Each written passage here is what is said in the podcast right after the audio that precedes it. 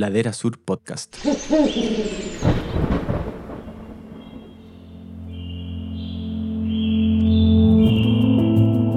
La Patagonia es un lugar único en el planeta y un extraordinario laboratorio natural.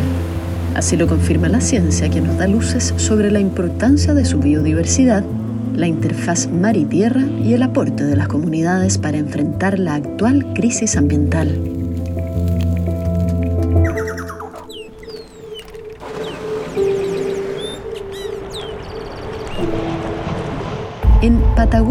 Tierra, Mar y Ciencia abordamos las oportunidades y desafíos para la conservación integral de esta región como un legado para Chile y el mundo.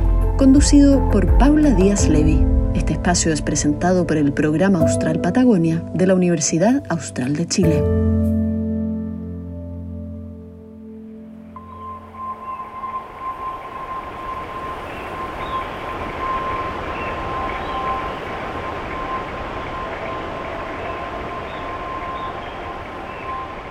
Les damos nuevamente la bienvenida al podcast Patagonia, Tierra, Mar y Ciencia, donde nos sigue convocando la protección de sus ríos, bosques, mares y especies que se expresan en este lugar único del planeta.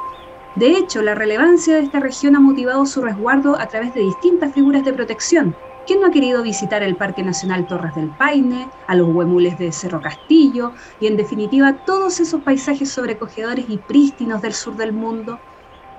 Sin embargo, no basta con declarar áreas protegidas en el papel, porque estos lugares siguen enfrentando importantes desafíos, presiones y amenazas que son apremiantes de resolver. Por ello, hoy hablaremos de las áreas protegidas y de cómo pasar del papel a la acción, junto a Maximiliano Sepúlveda, oficial senior del programa Patagonia Chilena de The Pew Charitable Trust, quien ha trabajado en organizaciones y en servicios públicos enfocado en la gestión de áreas protegidas y quien además tiene un magíster en salud animal de la Universidad Austral de Chile y un PhD en ciencias veterinarias con mención en salud de la Universidad de Minnesota. También nos acompaña Alberto Tacón, licenciado en Biología de la Universidad Autónoma de Madrid, magíster en Desarrollo Rural de la Universidad Austral de Chile, investigador asociado del programa Austral Patagonia y socio de la Cooperativa de Trabajo Calahuala. ¿Cómo están? Muy bienvenidos. Gracias, Paula, por la invitación. También saludar a Alberto ahí, colega. Hola, buenos días, eh, Paula. Muchas gracias por invitarnos a esta conversación tan interesante. Se ha destacado que la Patagonia chilena posee más de la mitad de su superficie terrestre protegida, ya sea a través de parques nacionales o reservas, a lo que se suman también algunas áreas marinas. Para conocer del escenario en general, ¿en qué situación se encuentra la protección de la biodiversidad de la Patagonia chilena? Si nos pudieras contar, Maximiliano. Bueno, es una, una pregunta que, tiene no solamente una importancia a nivel de, de, Chile, sino que también a nivel planetario. Quiero un poquito más lejos antes de llegar eh, a esos números, digamos, pero efectivamente la Patagonia es un ecosistema muy singular a nivel planetario, es uno de los pocos lugares donde la Tierra se junta con muchas ganas con el mar, digamos, creando estos ecosistemas de fiordos que son muy únicos, ¿verdad? Glaciares que llegan a tocar el mar, cordillera que llega a tocar el mar, generando todas estas islas, y por lo tanto, eso que digo que es bastante singular como un paisaje, también se asocia con una diversidad que es muy única.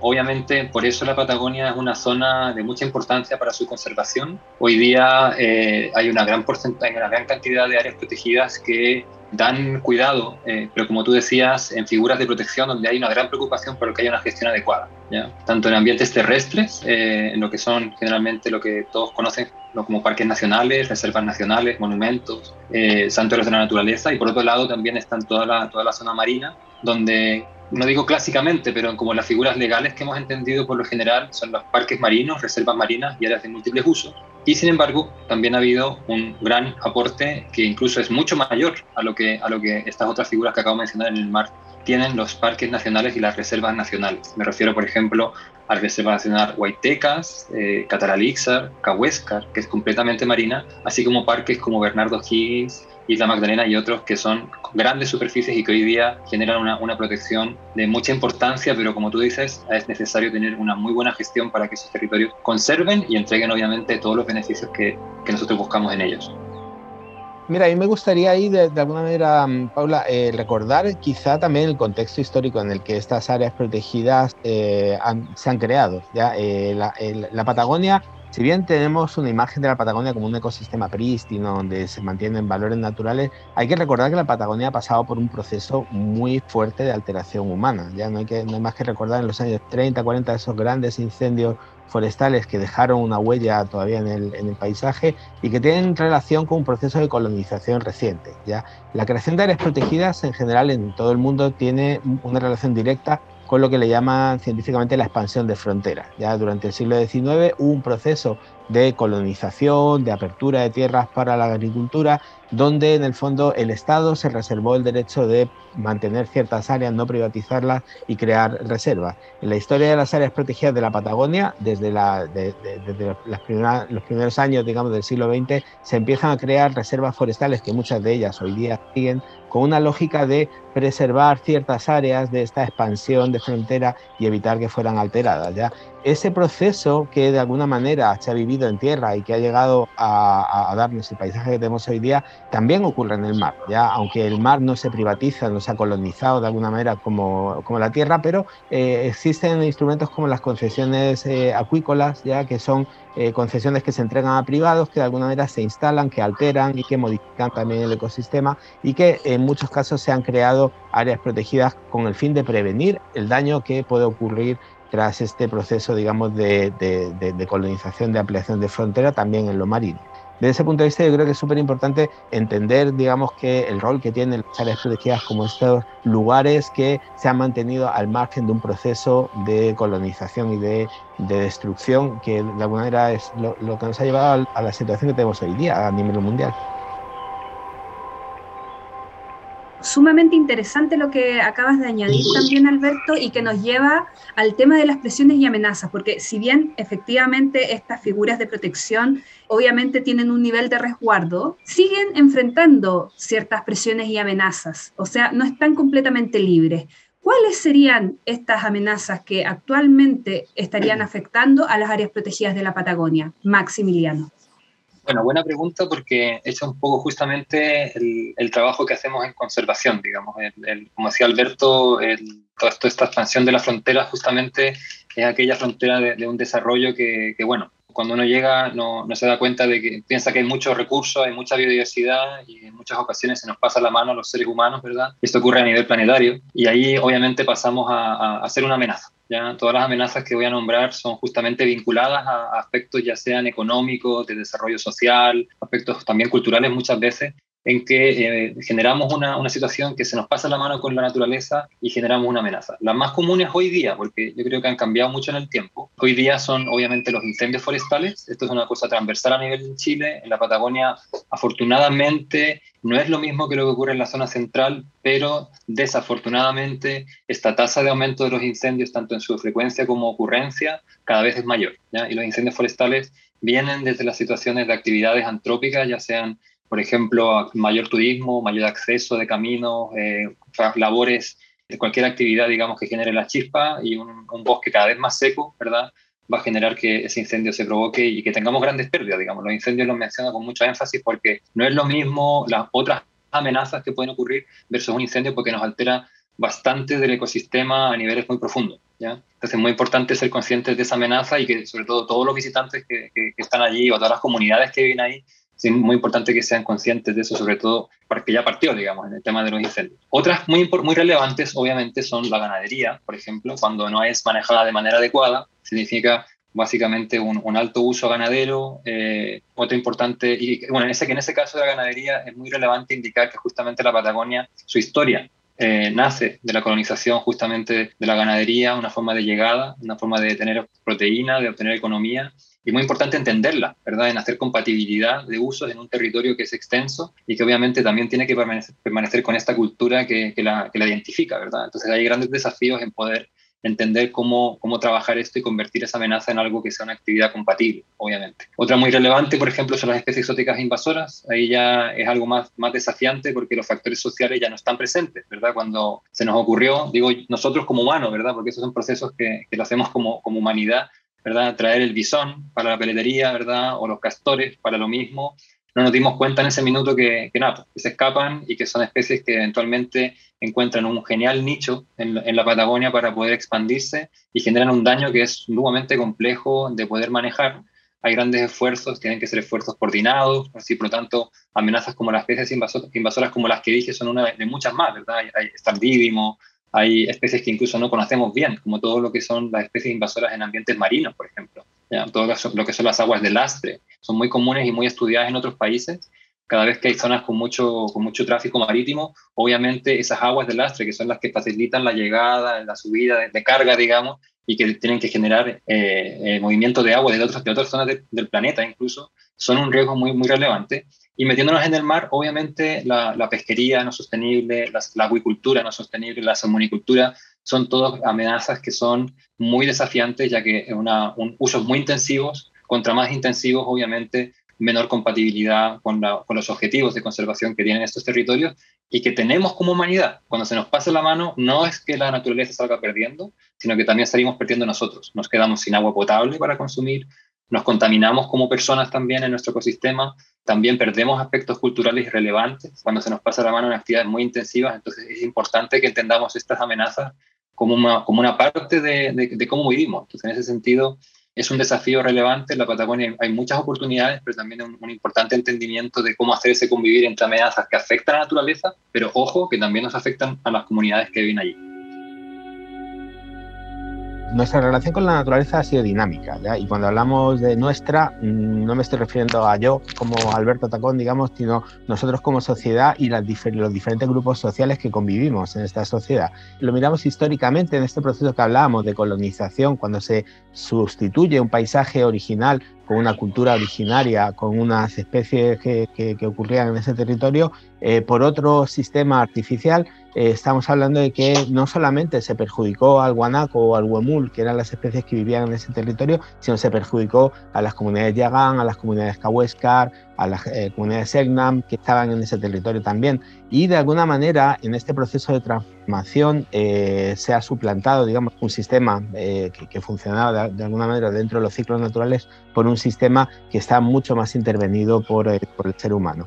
ese proceso de recambio, de esta lógica, digamos, de, expansión de frontera, que es como va avanzando este modelo de civilización respecto de un paisaje natural, no, es un proceso que es continuo, es decir, eh, una, una primera oleada de despeje de tierras para la agricultura y la ganadería, una segunda oleada donde las empresas forestales a ocupar esos espacios que habían quedado eh, degradados. Hoy día tenemos una tercera oleada con la invasión de proyectos inmobiliarios que parcelan el territorio y donde la expansión urbana hoy día la que más en muchos casos está amenazando el paisaje. Ya eh, no es algo que nos está pasando un poco desapercibido, pero es tan drástica esa subdivisión del terreno y esa transformación del paisaje mediante la urbanización tan drástica como las quemas de bosques que ocurrieron en los años 30. Y no, tenemos que ser eh, anticiparnos, aprender de los errores porque es mucho más práctico, más eh, sensato prevenir que curar. ¿ya? Y yo creo que tenemos, estamos a tiempo de prevenir muchas grandes amenazas como eh, eh, las que se han vivido en, años anteriores. Y respecto al mar estamos en la misma, es decir, el, proceso de expansión de la industria salmonera ha sido muy agresivo. Ya afortunadamente en ese proceso de expansión de fronteras siempre hay comunidades, por ejemplo, de pueblos originarios que siempre se han opuesto a la expansión de frontera. Hoy día se siguen oponiendo. Gracias a la oposición de la comunidad cahuéscar se logró que efectivamente Contraloría dictaminara que no se pueden instalar eh, balsas salmoneras dentro de un parque nacional y eso ha permitido que hoy día eh, grandes extensiones, digamos, de, parques, de aguas marinas que están dentro de parques nacionales, afortunadamente han quedado fuera de la expansión de la industria salmonera, efectuando por ahí algunos casos que vamos a tener que presionar para que efectivamente se concrete la salida de las salmoneras de los parques nacionales. En el caso de las reservas nacionales estamos en una posición un poco más eh, débil en el sentido que las reservas nacionales admiten un uso.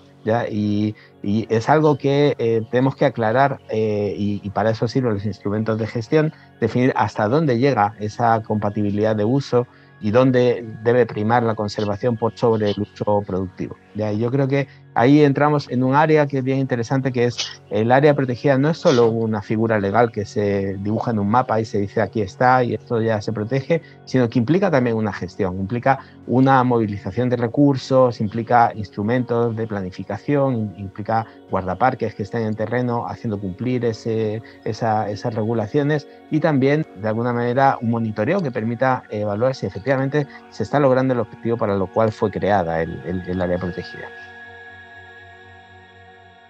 Y en ese sentido, ¿qué áreas protegidas destacarían como ejemplo emblemático de esta contraposición entre actividades humanas o socioeconómicas y la conservación de su biodiversidad? Durante los últimos dos años hemos estado en un proceso de evaluación, digamos, de justamente ir viendo caso a caso qué está pasando en nuestras áreas protegidas, cómo han avanzado en este proceso de, construcción y de instalación del área protegida, más allá de lo que implica el, decreto que crea el, área. ¿ya? Y en ese proceso se ha evaluado respecto de eh, qué cantidad de personal, qué infraestructura tienen, ya qué tipo de actividades desarrollan, si tienen o no tienen plan de manejo y también eh, cómo se han vinculado con las comunidades, si existen consejos consultivos, otros espacios de, gobernanza. Y la verdad es que, eh, es bien duro decirlo, pero la verdad es que la situación general en la Patagonia, en la gestión de las áreas protegidas, es mala. ¿ya? Eh, yo entiendo los descargos que podría hacer con AF y siempre trabajamos con ellos respecto a que nunca han logrado tener el presupuesto necesario, han tenido mucha dificultad para tener personal, pero es una deuda país y realmente impresionante. Eh, prácticamente la mitad de la superficie protegida dentro de la, de la Patagonia chilena no tiene no tiene gestión, es decir, no tiene guardaparque, no tiene, tiene un decreto de creación que le protege ciertas amenazas, pero no hay procesos de gestión, no hay plan de manejo, no hay y es preocupante porque realmente son extensiones inmensas ya eh, Parque eh, Alberto Agostini, Cabo de Hornos, Cahuéscar, Bernardo Higgins, son unas extensiones inmensas que cuesta realmente dimensionar y que requieren un esfuerzo importante por parte del Estado para, para de alguna manera cumplir la función para la, para la cual fue, fueron creadas. Es curioso porque uno pensaría, claro, es que hay parques que son más recientes, entonces no les ha dado tiempo a implementar y no, eh, uno empieza a mirar en la historia y el parque, no sé, Cabo de Hornos, por ejemplo, es de los parques más antiguos, ya, y con el grado de protección más alto que hay no hay, hoy día no hay plan de manejo, hay, están llegando turistas, hay un cierto grado ahí de, control, pero no, no existe tampoco eh, o guardaparques, ¿ya? Eh, en cambio hay otros parques más recientes que tienen una gran, digamos, un gran desarrollo. En términos de desarrollo, eh, por ejemplo, eh, Torres del Paine siempre destaca como un, gran parque nacional, tiene, no sé, más de 30 guardaparques, con un montón de, herramientas de gestión. Obviamente está sometido también a una presión muy, muy, muy fuerte por la cantidad de visitantes que, recibe, pero eh, de alguna manera eh, es muy dispar. Eh, existen áreas protegidas que sí han logrado avanzar bastante, por ejemplo Cerro Castillo. Hoy día estamos trabajando junto con Max en un proceso de acreditación de parques que, tiene, que cumplen un estándar internacional que ha desarrollado la UICN. Lista verde es un, un proceso, digamos, que define a partir de un estándar que los parques efectivamente cumplen con ciertos criterios, principios de manejo, de buen manejo, y hoy día estamos trabajando fuertemente con Cerro Castillo porque dentro de toda esta evaluación que se hizo es uno de los parques que efectivamente está cumpliendo hoy en día bastante bien eh, lo que de alguna manera a nivel internacional se ha definido como un buen manejo. Eh, efectivamente, las grandes extensiones que tiene la, Patagonia en, áreas protegidas tienen dificultades inherentes, digamos, todo el aislamiento, digamos. Muchas veces nosotros trabajamos en, colaboración con CONAF muy fuerte.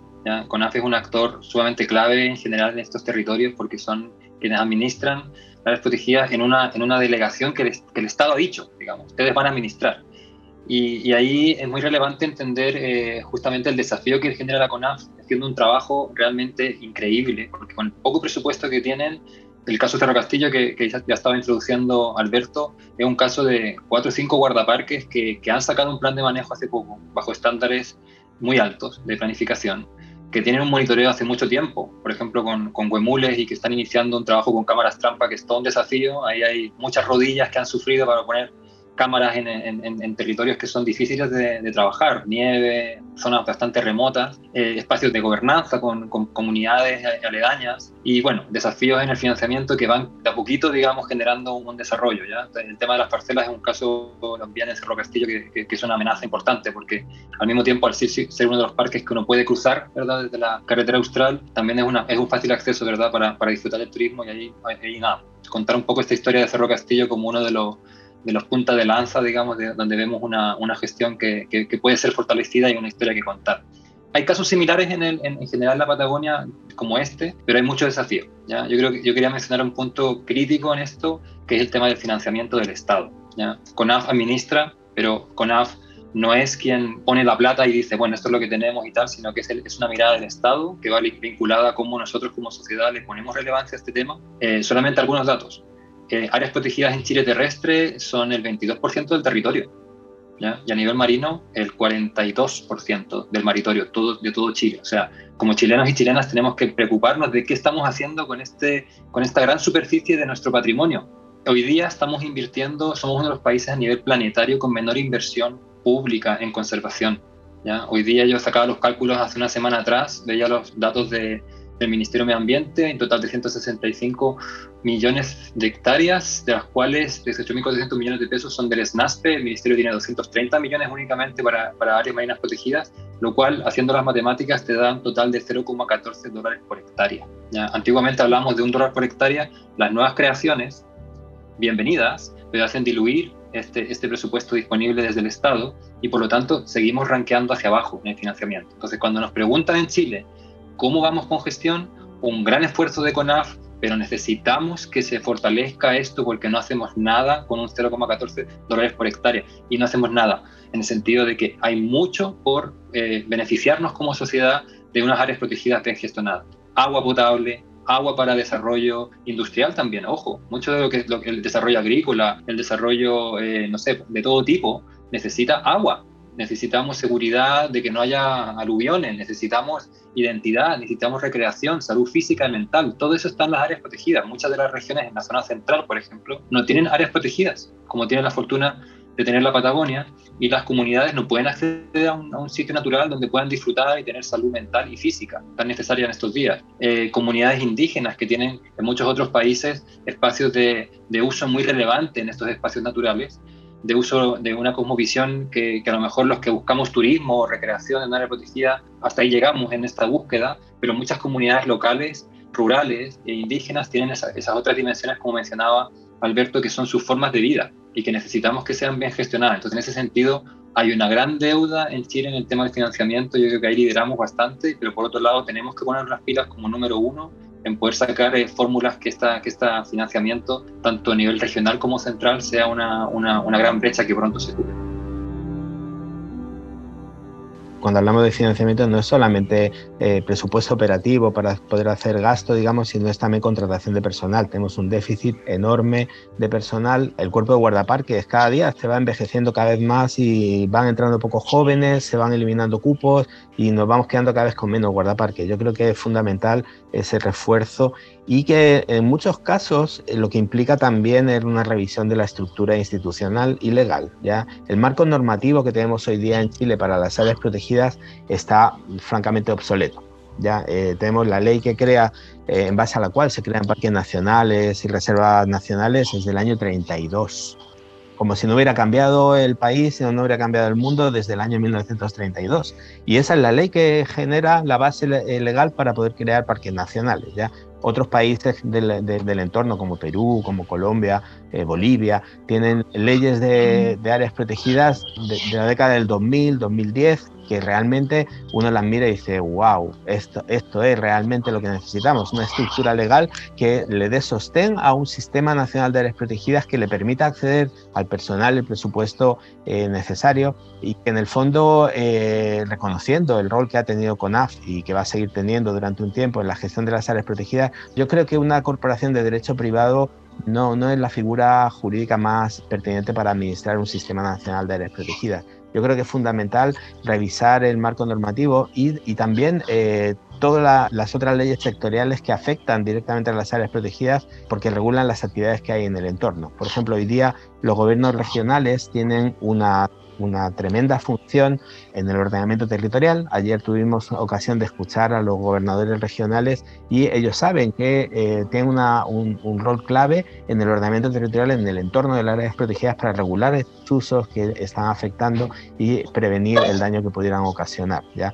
Eh, cuando hablamos también de financiamiento, yo creo que es súper importante pensar en formas de financiamiento que permitan realmente que incentiven que el área protegida se vincule con su entorno. Hoy día tenemos un sistema donde todo lo que recauda un área protegida se va a la caja central de tesorería, ahí se pierde y después le llega anualmente, si es que le llega un presupuesto que en muchos casos es una mínima parte de lo que recaudó. Ya es un desincentivo absoluto para la, labor del administrador. ¿ya? Eh, hoy, día, de hecho, eh, si uno lo piensa objetivamente, los recursos generados in situ en las áreas protegidas en la Patagonia podrían dar para sostener, digamos, el, eh, en gran medida el manejo, pero eh, de alguna manera eh, está subsidiando al resto del sistema, ¿ya? Y, y, tiene que ser así, porque efectivamente el resto del sistema también, como decía Max, en la zona central hay muchas mucha necesidades, muchas presiones y no tanta capacidad para generar recursos a través de la, del ingreso de visitantes. Pero yo creo que tenemos que revisar absolutamente la estructura jurídica institucional de las áreas protegidas para modernizarla y, ponerla un poco a la altura de los desafíos que, que estamos viviendo en el siglo XXI.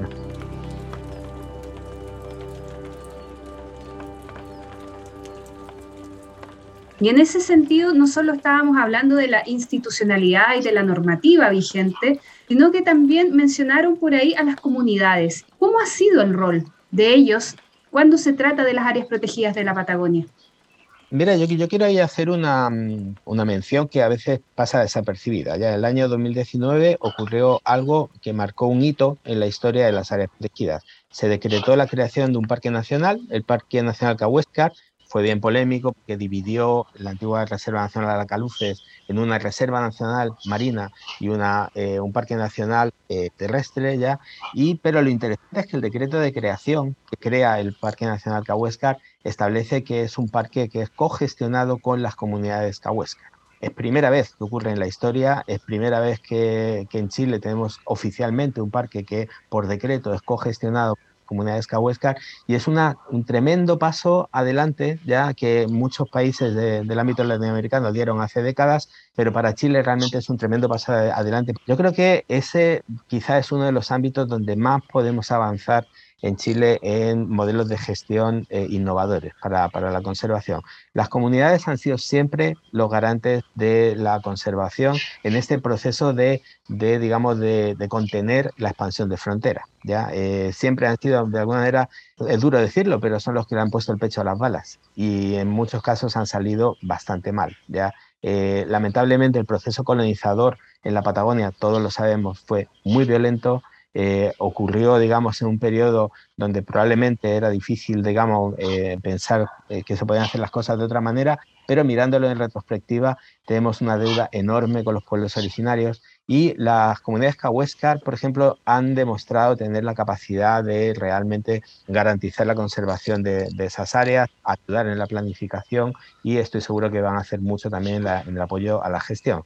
Eso mismo uno lo podría trasladar o poner a, otras eh, realidades donde las comunidades locales, sin ser comunidades indígenas, pueden apoyar muchísimo a la conservación. Ya, eh, estamos viendo cómo en Cerro Castillo, eh, en Queulat, en diferentes parques nacionales se están creando ya asociaciones de amigos de, los parques, organizaciones de, los mismos empresarios locales que son los primeros que salen a defender un parque cuando está en una situación de riesgo, ya porque son los que realmente se sienten más beneficiados también de la creación de, ese parque. Efectivamente, la, historia de las áreas protegidas desde su inicio, bueno, el, nombre que tienen por sí mismos, digamos, protegidas de qué, protegidas de la gente, creo que hoy día eh, tiene que cambiar de alguna manera. Son áreas protegidas para la gente, donde muchas de las comunidades, que la historia misma, digamos, creo que muchas de las áreas protegidas, tanto en Chile como en el planeta, se puso la área protegida, se sacó a la gente de, su interior y, los usos que tenían, pero hoy día nos damos cuenta que hay una tremenda oportunidad para que sean un gran beneficio para las personas que viven ahí. Las comunidades locales, como tú decías, Paula,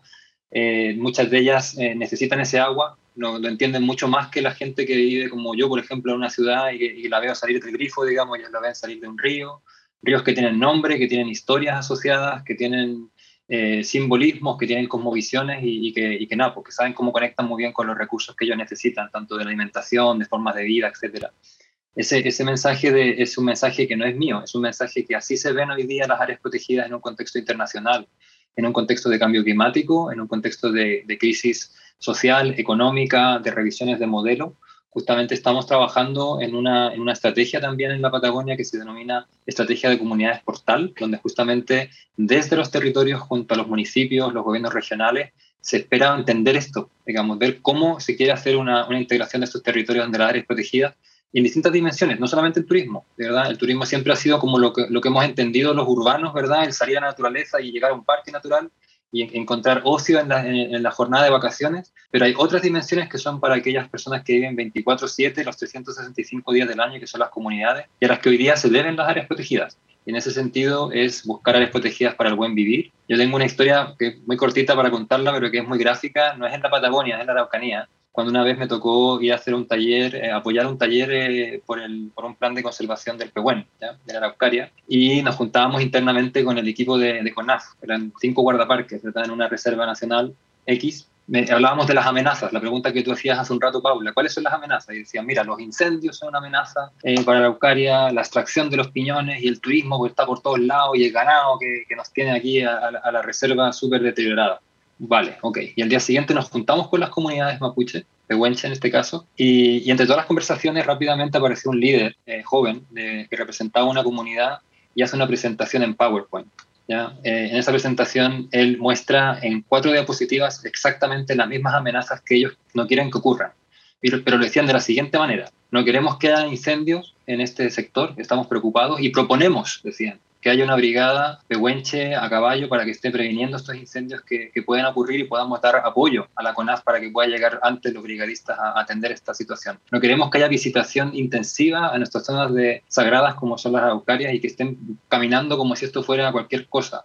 No queremos que haya ganadería intensiva en estas zonas. Queremos que el ganado esté en algunas zonas y en otras no.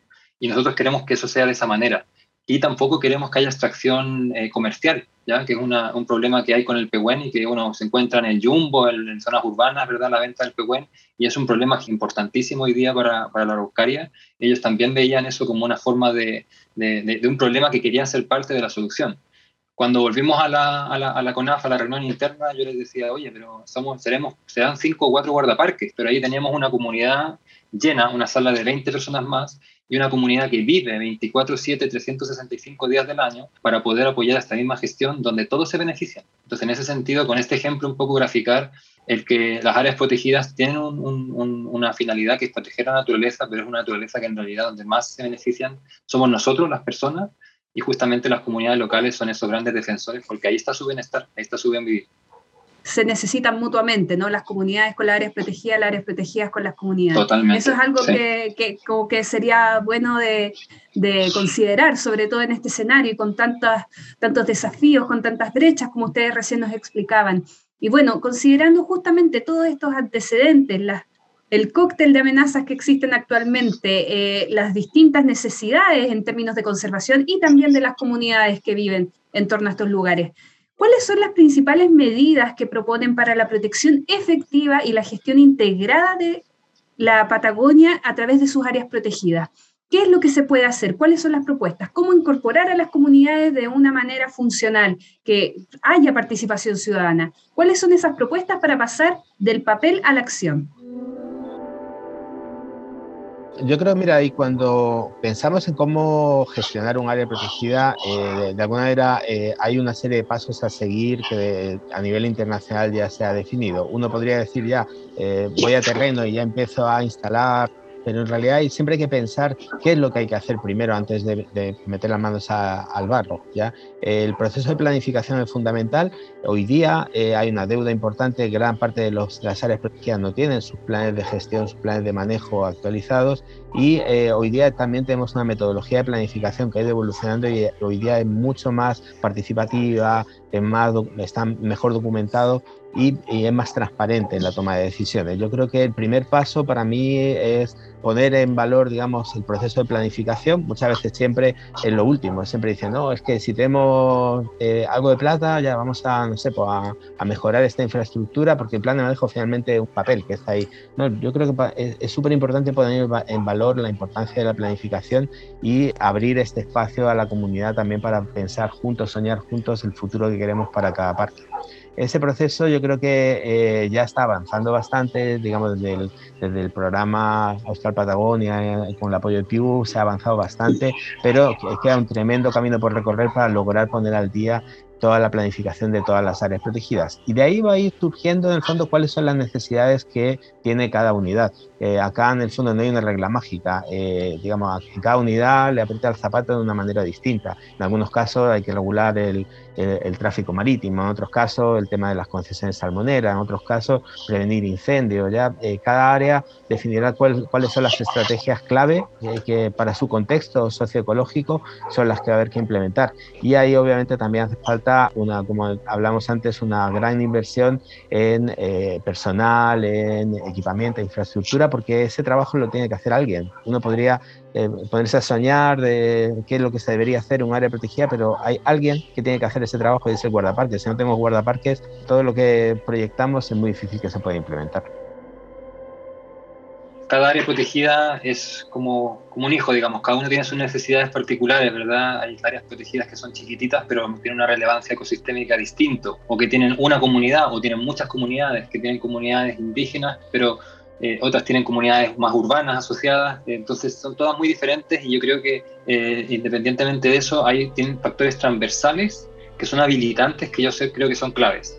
El primero creo que tiene que ver con, con el financiamiento y, y discúlpenme que quizás suene como muy economicista en, en el problema, pero este problema del, financiamiento en Chile es, grave, digamos. Entonces, en ese sentido, el, mensaje es, no, no es la típica frase de, oye, aquí va la idea y que le pongan plata como el típico pataleo. No, aquí es un problema grave y porque con financiamiento estatal, ¿ya? No, no financiamiento que dependa a lo mejor del turismo, como decía Alberto, porque sabemos que el turismo es una muy buena idea, pero no siempre está presente. Nos ha ocurrido un COVID, nos ha ocurrido con situaciones como, por ejemplo, desastres, digamos, naturales. Por ejemplo, me, me recuerdo la situación del Vicente Pérez Rosales, un, parque que, aporta un, número significativo de los visitantes del SNASPE y que estuvo cerrado durante dos años por el volcán Calfuco.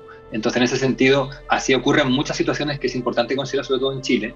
Y el financiamiento nos va a permitir tener una buena capacidad de gestión. ¿ya? Esa gestión que recibe a las comunidades, que recibe espacios de gobernanza, esa frase yo creo que es clave la gobernanza en ese sentido, porque tenemos lo que, como usaba como ejemplo con la comunidad de, la historia que les contaba de la comunidad pehuenche, necesitamos que haya no solamente guardaparques, sino que una comunidad que la acompaña, poder hacer gestión y con eso cada territorio va a tener las capacidades para poder tener una buena gestión y, tener estos beneficios. No olvidemos que las áreas protegidas, como decía antes, se deben a la gente y ojalá que puedan todos estos beneficios que entregan ser eh, percibidos y, y entendidos, digamos, por parte de las comunidades.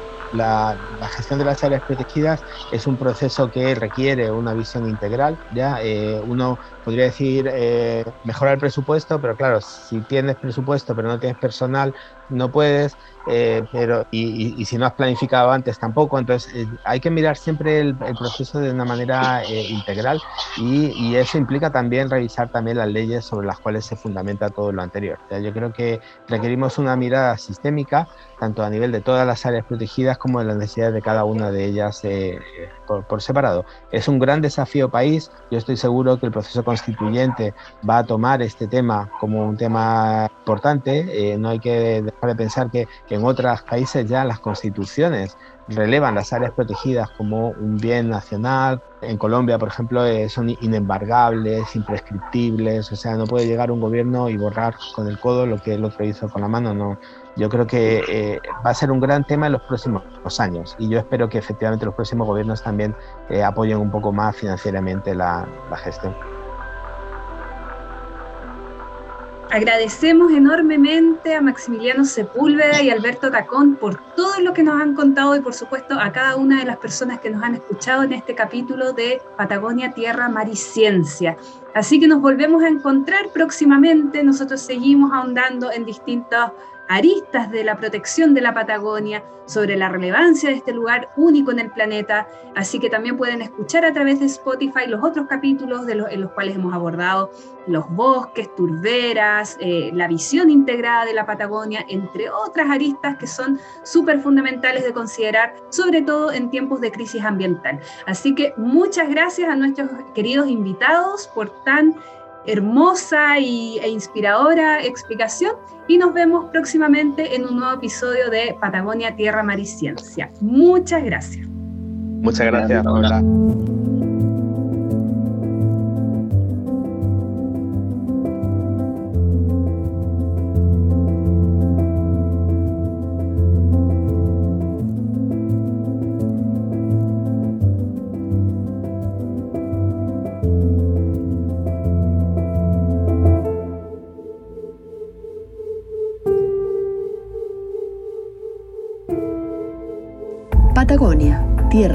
Ciencia es un podcast inspirado en el libro Conservación en la Patagonia chilena, Evaluación del Conocimiento, Oportunidades y Desafíos.